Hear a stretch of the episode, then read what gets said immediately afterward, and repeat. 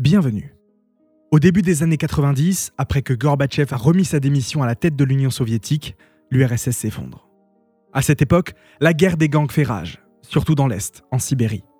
Les autorités retrouvent sans cesse des cadavres, donc quand des corps de femmes commencent à être retrouvés régulièrement, roués de coups et violés, personne ne cherche plus loin que le bout de son nez.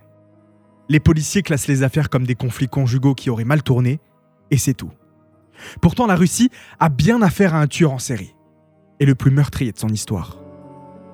Mikhail Popkov est un policier dans la ville d'Angarsk, dans le sud de la Sibérie. Il a été reconnu coupable de 79 meurtres de femmes et fillettes. Comment est-ce que cet homme, policier, qui a pu participer aux enquêtes de ses propres meurtres, a pu sévir en toute tranquillité pendant 20 ans et devenir le tueur en série le plus prolifique de Russie et peut-être même du monde? Retour sur l'histoire de Mikhail Popkov, le tueur en série au sein de la police. Mikhail est né à Norilsk le 7 mars 1964. Lui et ses parents déménagent rapidement à Angarsk dans la région d'Irkoutsk. Même si les enquêteurs, après son arrestation, vont se plonger dans sa vie, on sait peu de choses sur son éducation et son enfance. Il n'y a pas eu d'éléments ou d'événements qui auraient pu expliquer, en partie au moins, les crimes de Mikhail. Il a eu une enfance agréable, puis s'est marié à Elena Popkova, avec qui il a eu une fille nommée Ekaterina. Il a toujours été décrit comme un très bon père et un mari aimant. Popkov devient policier, dans un premier temps policier subalterne, sans grande responsabilité donc, il est plutôt là pour aider ses collègues et patrouiller de temps en temps. Toutes les personnes qui l'ont côtoyé ne tarissent pas d'éloges sur lui. Il est souriant, gentil, obéissant et toujours très discipliné. Un de ses anciens collègues dira de lui qu'il aurait pu faire une très grande carrière en tant que policier ou même enquêteur, mais ce n'était pas réellement son but. Au début des années 90, et donc au début de la série de meurtres, Mikhail est assistant de garde au sein du commissariat de la ville d'Angarsk. Il est très physique, légèrement hyperactif même. Il fallait toujours qu'il fasse quelque chose. Par exemple, il adorait le biathlon qu'il enseignait même, une discipline où se mélangent ski de fond et tir. Ses collègues ne se sont jamais sentis en danger avec lui. Il était très calme, gardait toujours son sang-froid.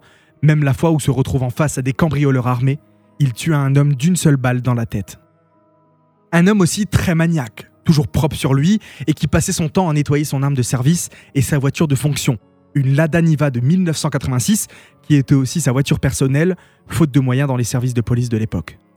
Un trait de caractère qui lui vaudra le surnom du maniaque d'Angarsk. À cette même époque, les cadavres de femmes, jeunes et moins jeunes, commencent à s'accumuler dans la région. Mais la police ne fait rien.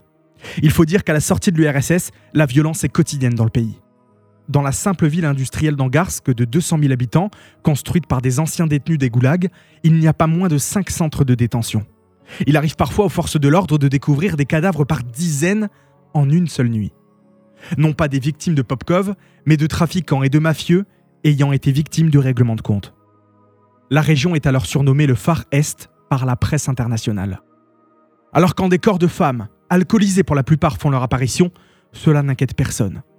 Des conflits conjugaux qui ont mal tourné, pense-t-on. Mais c'est surtout le long de la M53, surnommée la route de la mort. Elle relie la région à Moscou et c'est ici que les découvertes vont s'accumuler.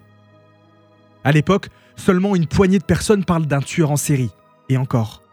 Des rumeurs qui évoquent un tueur s'attaquant à des autostoppeuses et se baladant en Lada Niva.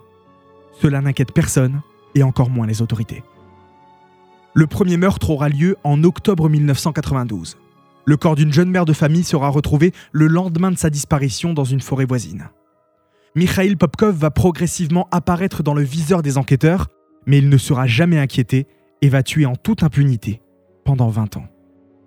Pour découvrir la suite de l'histoire, rendez-vous dans l'épisode de Déjà disponible sur Mikhail Popkov, le tueur en série au sein de la police.